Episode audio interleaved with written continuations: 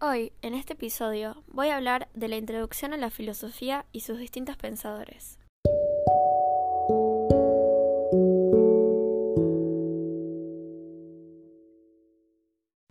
Primero, hagámonos una pregunta. ¿Qué es la filosofía? Podríamos dividir la palabra filosofía en dos. Filo por una parte y Sofía por otro. Filo significa amante o amigo y Sofía significa sabiduría, por lo que podríamos decir que la filosofía es el amor al saber o el amor a la sabiduría. El origen de la filosofía fue hace mucho tiempo atrás, más específicamente en el año 6 a.C. Surgió en Grecia, en las colonias jonias de Asia Menor. El origen de este pensamiento filosófico fue raíz de los griegos, que pensaron, eh, intentaron dar una explicación de la naturaleza, la realidad y el hombre con el uso de la razón, con la capacidad de cuestionar racionalmente todo cuando nos rodeaba.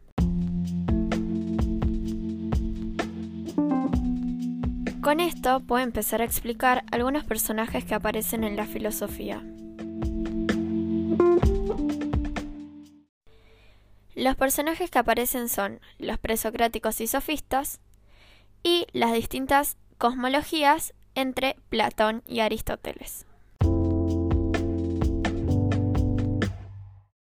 Empecemos por los sofistas. Eran pensadores que intentaban persuadir a la gente creando una verdad que convenza.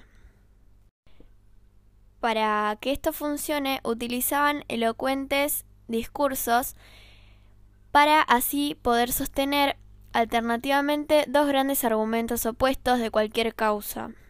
Se podría decir que eran profesores viajeros de ese importantísimo arte de obtener éxito en la vida pública. Los sofistas nunca pretendieron ser filósofos, tampoco lo fueron, porque nunca se valieron de la filosofía como en esa época se entendía, que sería una especulación naturalista y cosmológica. La influencia de estos favoreció el proceso de desintegración, puesto que destruyeron la santidad de la tradición en el espíritu de sus discípulos y no colocaron nada adecuado en su reemplazo.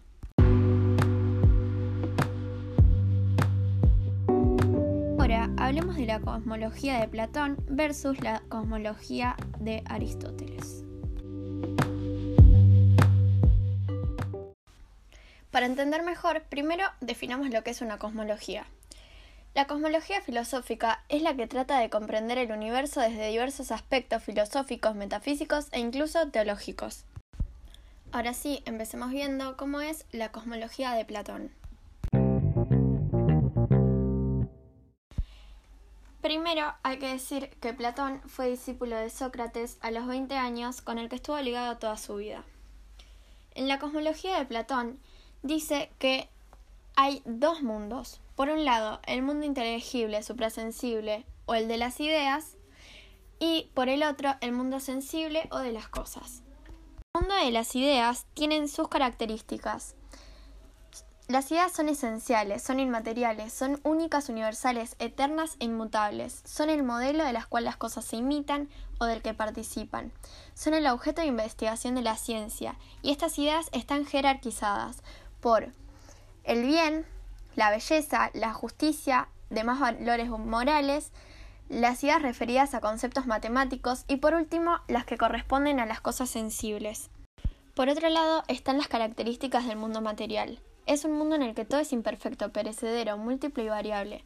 Es aparente y copia del verdadero mundo. Se conoce a través de los sentidos y, y su conocimiento solo se proporciona por opinión y no por ciencia.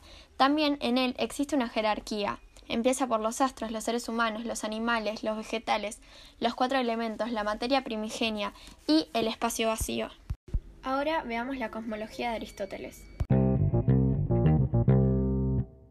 Aristóteles dice que el ser tiene dos formas, sustancia y accidente. Con sustancia se refiere al modo de ser en sí y con accidente se refiere al modo de ser en otro. Aristóteles desarrolló la teoría ilemórfica, acto y potencia. A diferencia de Platón, Aristóteles admite que la sustancia puede estar sometida a procesos de desarrollo vital y devenir. En la teoría ilemórfica, la potencia es lo que un ente puede llegar a ser y el acto es lo que un ente es actualmente lo que quiere decir que el acta es anterior a la potencia.